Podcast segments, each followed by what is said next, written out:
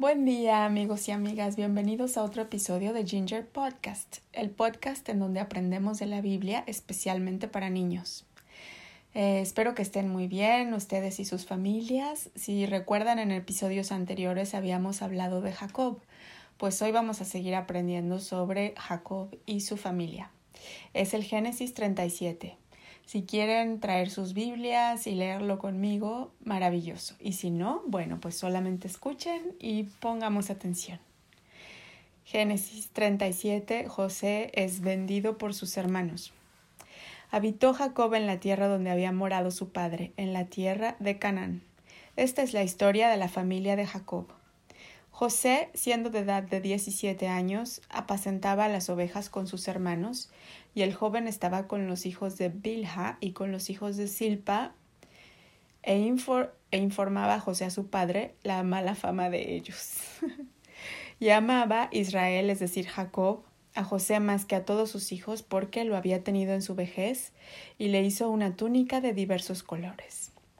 Y viendo sus hermanos que su padre lo amaba más que a todos sus hermanos, no lo querían y no podían hablarle pacíficamente. Entonces, ¿qué está pasando aquí? José era el hijo pues más cercano a Jacob y le contaba todo y lo amaba mucho. Y también Jacob lo amaba mucho, o Israel. Y por eso le mandó a hacer una túnica o un abrigo de diversos colores muy bonitos, que es como una señal de que José es honrado por su padre. Es una señal de aprecio y le puede dar también pues mucho valor, ¿no? Como que tiene es especial entre todos sus hermanos. Imagínense en aquel entonces la gente no sabía de la hermandad que tenemos unos con otros en nuestro Señor Jesucristo. Entonces, los hermanos peleaban más. Ahora nosotros hoy en día ya sabemos que todos somos hermanos en el Señor Jesucristo y que la felicidad de un hermano es la felicidad de todos porque todos somos como si fuéramos uno. Pero todo esto aconteció antes de que viniera nuestro Señor Jesucristo a la tierra y por eso la Biblia nos habla de más pleitos entre hermanos en el Antiguo Testamento, que es, digamos, la primera parte de la Biblia antes de que llegara Jesús. Cuando vayamos avanzando vamos a aprender del Nuevo Testamento, que es cuando llega Jesús, y cómo también muchas de las, pues, mm, muchos de los sentimientos cambian y se nos revelan nuevas verdades que nos llevan a amarnos unos a otros entre hermanos, amarnos como si fuéramos todos uno mismo. Sin embargo, pues bueno, a José no le tocó esa época desafortunadamente. Y vamos a ver qué pasó en el verso 5.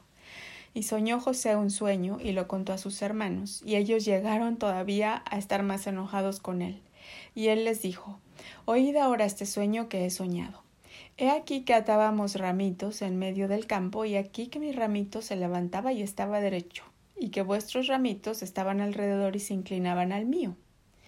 Es decir, que soñó que, bueno, su, su ramito estaba como, como gobernando sobre los otros ramitos, porque cuando se inclinan es señal de, de que veneran o de que obedecen a alguien.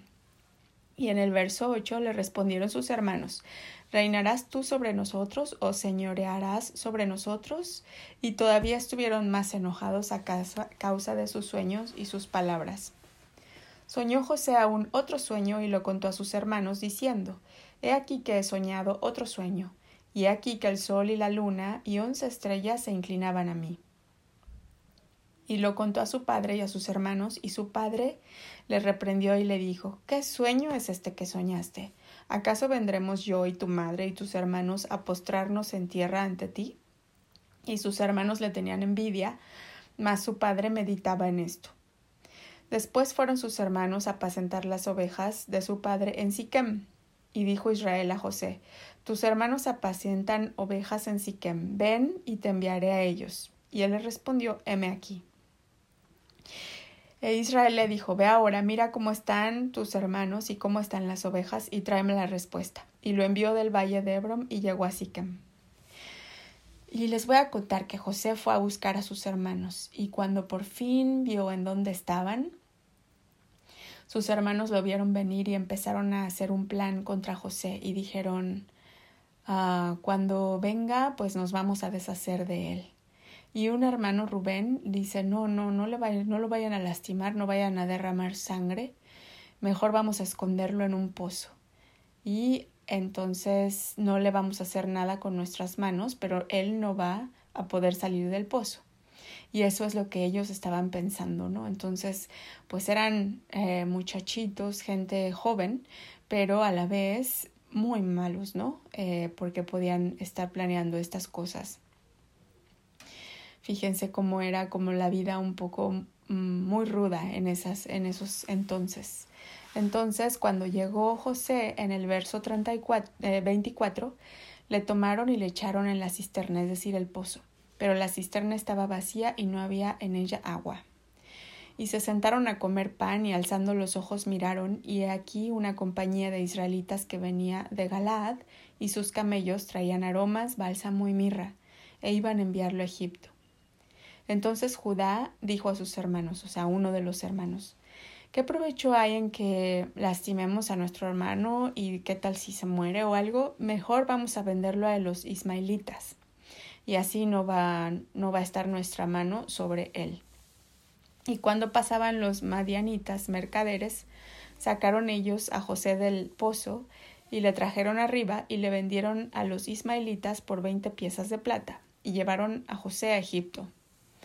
Después Rubén volvió al pozo y no halló a José dentro y rasgó sus vestidos. Rasgó sus vestidos quiere decir que entró en una pena muy profunda. Y volvió a sus hermanos y dijo El joven no parece, ¿y yo? ¿A dónde iré yo? Entonces tomaron ellos la túnica de José y sacaron un cabrito de las cabras y que, tenía algo de sangre y con esa sangre tiñeron la túnica y enviaron la túnica de colores y la trajeron a su padre y dijeron Esto hemos hallado, reconoce ahora si es la túnica de tu hijo o no. Y él la reconoció y dijo La túnica de mi hijo es. Alguna más mala bestia lo devoró. José ha sido devorado.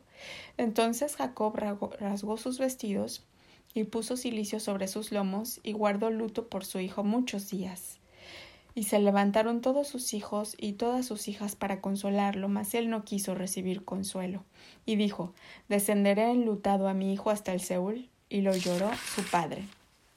Y los madianitas lo vendieron en Egipto a Potifar, oficial del faraón, capitán de la guardia. Entonces, ¿viste lo que pasó aquí?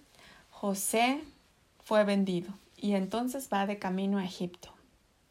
Él ya había tenido dos sueños en su casa y dos sueños que interpretó bien.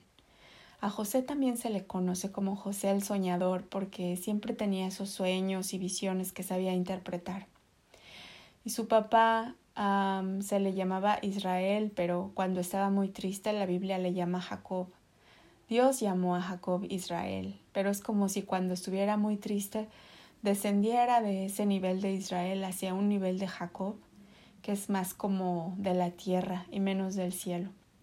En fin, lo que hizo Jacob fue creer la historia que sus hijos le contaron, y cuando vio la túnica con marcas de sangre creyó que alguna bestia se había comido a su hijo. Pero nunca se lo cuestionó. ¿Qué crees que pasó ahí? A Jacob le faltó fe, ¿no crees? A veces cuando oímos las noticias, oímos lo que la gente dice y nos cuentan cosas malas que no son, muchas veces tendemos a creerlo. Pero siempre hay que evaluar todo aquello que oímos en nuestro corazón y saber si nos resuena, porque nuestro corazón es mucho más sabio y a veces sabe descubrir las cosas que están ocultas y él sabe lo que es verdad y lo que es mentira. Aprende a escuchar a tu corazón. Y otra cosa, aunque esta historia es terrorífica y pobre José por todo lo que le pasó, eh, no te desanimes porque Dios siempre hace que todas las cosas malas se vuelvan buenas para sus hijos. Y Dios estaba siempre con José. Entonces vas a ver los milagros que Dios hizo en la vida de José. Y que también nos habla toda esta historia de los milagros que Dios puede hacer en nuestras vidas cuando parece que todo va mal. Entonces nunca te desanimes, siempre cuestiona todo lo que oigas y no te creas las, las malas noticias así de a primera, cuestiónatelas. Y también siempre di la verdad y siempre ama a tus hermanos, es muy importante. Espero que hayas disfrutado esta historia y nos vemos pronto para seguirte contando de la vida de José.